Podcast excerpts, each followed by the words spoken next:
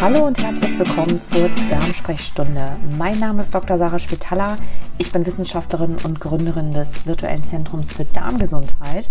Bei mir im Podcast gibt es wissenschaftlich basiert und unabhängig neue Erkenntnisse und Fakten rund um den Darm, das Darmmikrobiom und Ernährung.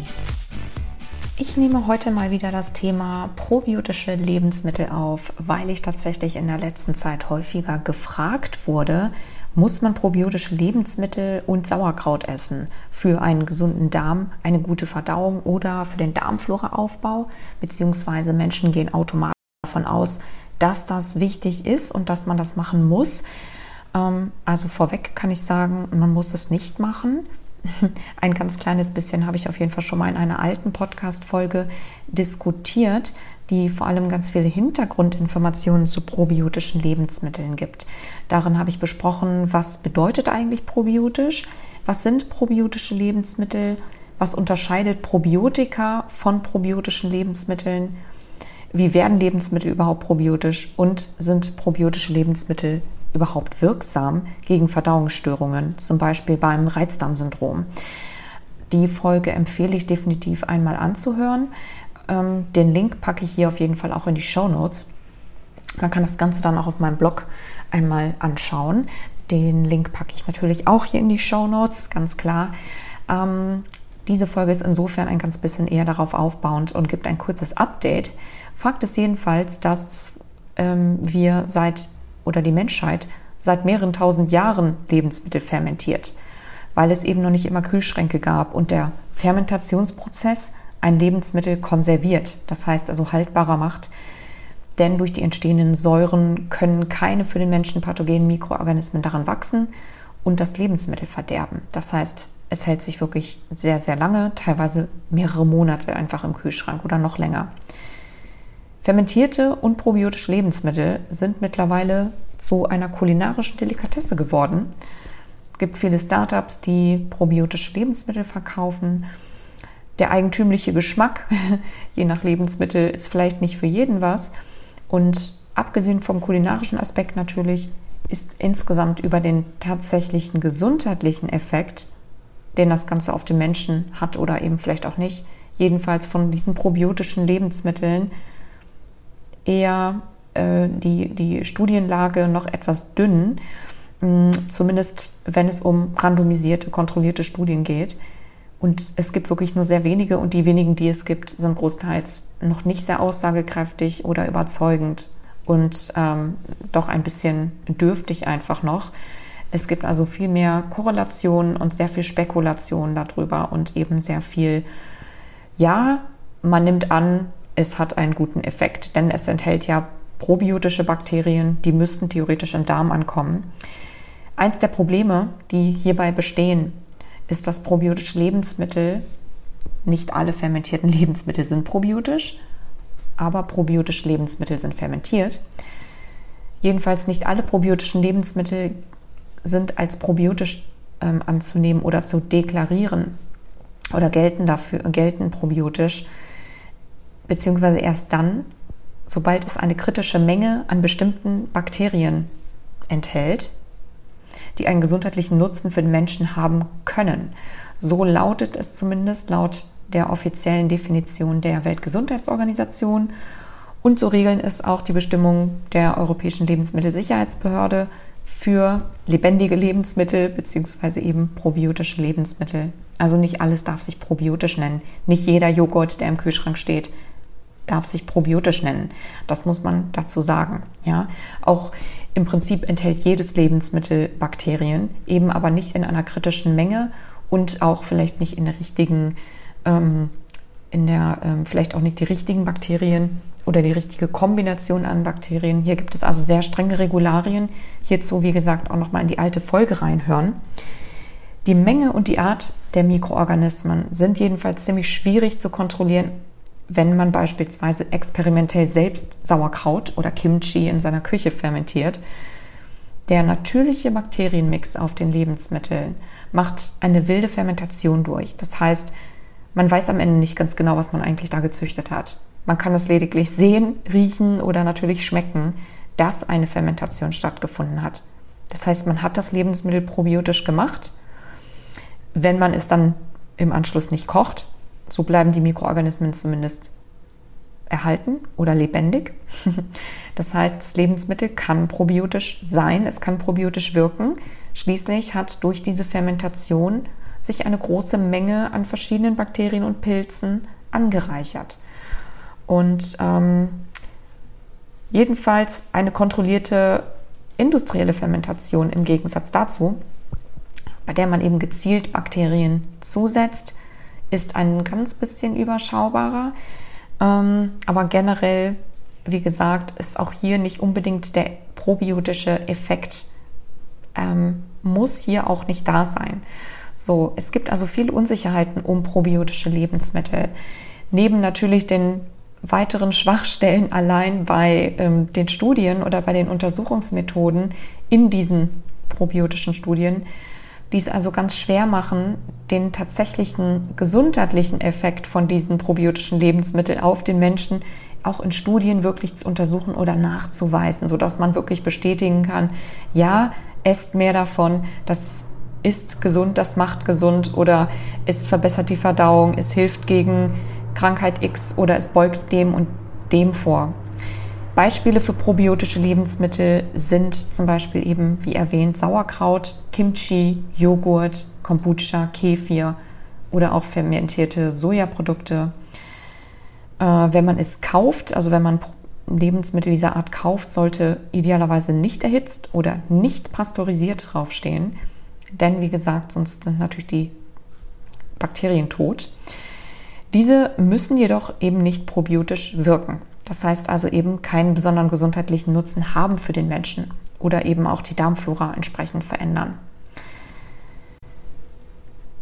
Außerdem besteht natürlich noch die Frage, ob die Bakterien in den fermentierten Lebensmitteln die Darmflora erreichen und möglicherweise überhaupt beeinflussen können. Das hängt insofern auch davon ab, ob, wie viel und wie häufig sie überhaupt gegessen werden. Also dazu habe ich auch noch mal eine Folge aufgenommen, eine alte Episode, die heißt, glaube ich, überleben Bakterien die Magensäure oder beziehungsweise erreichen probiotische Bakterien überhaupt den Darm. Die Folge verlinke ich hier auch gerne nochmal. Es ist jedenfalls so, dass ein paar epidemiologische Studien zeigen, dass Bevölkerungen, in denen mehr probiotische Lebensmittel gegessen werden, wie zum Beispiel in Asien, Menschen weniger bestimmte chronische Krankheiten bekommen, zum Beispiel Stoffwechselerkrankungen, Typ 2 Diabetes darunter oder auch ähm, bestimmte äh, Krebsarten, wie zum Beispiel Blasenkrebs. Bei dieser Korrelation ist natürlich nicht ganz klar, ob das wirklich an den Mikroorganismen liegt oder nicht doch vielleicht eher an der generell gesünderen Mahlzeitenzusammenstellung. Vielleicht einfach, weil fermentierte Lebensmittel auch ein traditionelles Lebensmittel sind. Ähm, oder zum Beispiel auch an anderen enthaltenen Substanzen wie Phytoöstrogenen in Sojaprodukten, die mit weniger Darm- und Brustkrebs in Verbindung stehen. Und zwar ganz unabhängig davon, ob überhaupt angereicherte Bakterien enthalten sind. Das heißt, das Ganze muss gar nicht den probiotischen Effekt tatsächlich oder gar nicht durch den probiotischen Effekt ähm, hervorgerufen sein. Jedenfalls eine aktuelle randomisierte, kontrollierte Studie aus 2021, ein paar Monate alt, hat jetzt gezeigt, dass Probanden, die täglich fermentierte Lebensmittel gegessen haben, nach 17 Wochen, also ungefähr vier Monaten, eine höhere Mikrobiomvielfalt in den Stuhlproben aufwiesen. Was natürlich noch nicht zeigt, dass dies dann auch tatsächlich im Darm der Fall ist. Äh, dazu später mal mehr. Und einige Entzündungsmarker im Blut deutlich geringer waren. Im Vergleich zu den Kontrollprobanden, die keine fermentierten Lebensmittel gegessen haben, aber dafür einen höhere, höheren Ballaststoffanteil in ihrer Ernährung integrierten. Und zwar haben die einfach mehr Hülsenfrüchte, mehr Obst und Vollkorngetreide zum Beispiel gegessen. Ähm, die Vielfalt der Mikrobiota änderte sich hier nicht ganz so sehr, sondern blieb eher stabil. Dabei veränderten die Bakterien allerdings ihren Stoffwechsel ziemlich günstig. Das heißt, sie stellten zum Beispiel mehr gesundheitsförderliche kurzkettige Fettsäuren her, die zumindest in aller Kürze einmal in einem Satz wichtig für den Erhalt und die Vorbeugung von chronischen Krankheiten sind. Mm, insofern kann man hier einen Effekt ablesen, sowohl von probiotischen Lebensmitteln als auch von natürlich ballaststoffreichen Lebensmitteln, der hinreichend bekannt ist und in vielen, vielen Studien dokumentiert ist, In dieser Studie waren natürlich auch nur 36 gesunde Personen, also eine ganz kleine Studie. Ähm, der Zeitraum war insgesamt auch sehr kurz, nur wenige Monate, um hier wirklich einen gesundheitlichen Effekt zu zeigen und nicht nur auf die Darmflora-Zusammensetzung, bei der man noch eben noch nicht ganz weiß, ob das denn einen gesundheitlichen Effekt hat, oder auf ein paar Entzündungsmarker. Es waren immerhin gesunde Personen, insofern ist das auch nicht ganz klar, was das wirklich für einen Effekt jetzt für den Menschen hat oder eine Bedeutung hat. Oder, das, äh, oder ob eben diese Zusammenstellung oder diese Intervention das Mikrobiom nachhaltig verändern kann, also auch über den Zeitraum hinaus. Bedeutet also, die Darmflora wirklich nachhaltig aufbauen kann. Auch natürlich, äh, welche von den probiotischen Lebensmitteln die Probanden haben unterschiedliche gegessen, also ein Mix aus Kimchi, Kefir, Joghurt und Sauerkraut zum Beispiel. Und noch ein paar weiteren, in welcher Menge oder in Kombination besonders relevant sind oder ob die Probanden tatsächlich dadurch auch andere klinische Marker verbessert haben, zum Beispiel bessere Verdauung hatten oder eben auch andere positive Veränderungen erfahren hatten, erfahren hatten oder hätten, wäre natürlich interessant. Aber wie gesagt, es ist eine kleine Studie ähm, immerhin ist es eine, können wir das Ganze vielleicht oder diese Untersuchung zumindest als einen ersten Hinweis oder als einen der ersten Interventionsstudienversuche verbuchen, um den Effekt von fermentierten Lebensmitteln auf das Darmmikrobiom und ansatzweise zumindest auf, das, auf die Immunsystemaktivität zu untersuchen. So. Mm, schwierig ist natürlich hier auch nochmal ein kleiner Disclaimer, dass Stuhlanalysen generell nicht so sehr dazu geeignet sind, um gesundheitliche Effekte abzubilden, Diagnosen zu machen oder auch den tatsächlichen Zustand der Darmflora im Menschen zu beurteilen. Das diskutiere ich gerne nochmal in einer kommenden Episode etwas genauer. Das bespreche ich dann auch in meinem Buch, was 2022, also im nächsten Jahr, Anfang des Jahres erscheinen wird. Dazu gibt es auch in Zukunft mehr, auf jeden Fall auf meiner Website www.drschwetala.com. Auch natürlich als allererstes erfährt man es in meinem Newsletter, in beiden Newslettern vielmehr. Ich habe einen für Therapeuten und einen für generell Interessierte und auch für Betroffene. Äh, gerne auch da auf meiner Website vorbeischauen und kostenlos anmelden. Ähm, und genau, wenigstens schadet es nicht, um das Ganze zum Abschluss zu bringen, Kimchi und Sauerkraut zu essen, fermentierte Lebensmittel zu essen, kann man gerne generell einbauen in seine Ernährung. Ähm, wenigstens, wenn es sich um Kimchi und Sauerkraut handelt. Bei allen anderen muss man eben ganz genauer gucken. Das sind eben noch welche, die noch recht gut untersucht sind. Sind ziemlich nährstoffreich, sie sind lecker, zumindest für viele Menschen. Und die Bakterien, die enthalten sind, können möglicherweise zumindest einen Impuls in der eigenen Darmflora setzen. Das heißt also, ein möglicherweise die Darmflora, den Darmflora-Aufbau stimulieren oder die Vielseitigkeit des Mikrobioms ein bisschen erhöhen. Ähm, wenn sie alleine für sich genommen allerdings wohl nicht dazu geeignet sind, Verdauungsstörungen oder ein Reizdarmsyndrom zu behandeln. Mm, aber das Ganze könnte man in Kombination eben mit einer Ernährungsumstellung bzw. einer Ernährungszusammenstellung, die aus überwiegend ballaststoffreichen Lebensmitteln besteht. Heißt also viel Obst, Gemüse, Nüsse, Vollkorn, Getreide und ähm, Hülsenfrüchten natürlich, den Superstars unter den ballaststoffreichen Lebensmitteln. Insofern eine Kombination aus diesen beiden könnte einen wirklich guten Effekt haben. Man tut sich damit definitiv was Gutes, ähm, auch wenn man damit vielleicht in dieser Kombination erstmal noch keine Krankheiten heilen kann, aber vielleicht gibt es individuelle Effekte. Man kann es jedenfalls ausprobieren. Wer das gerne ausprobieren möchte, ich habe auf meinem Blog auch ein passendes Rezept für ein Rohkost-Sauerkraut zum Austesten. Also gerne vorbeischauen auf meinem Blog, auf meiner Website www.drschwitala.com.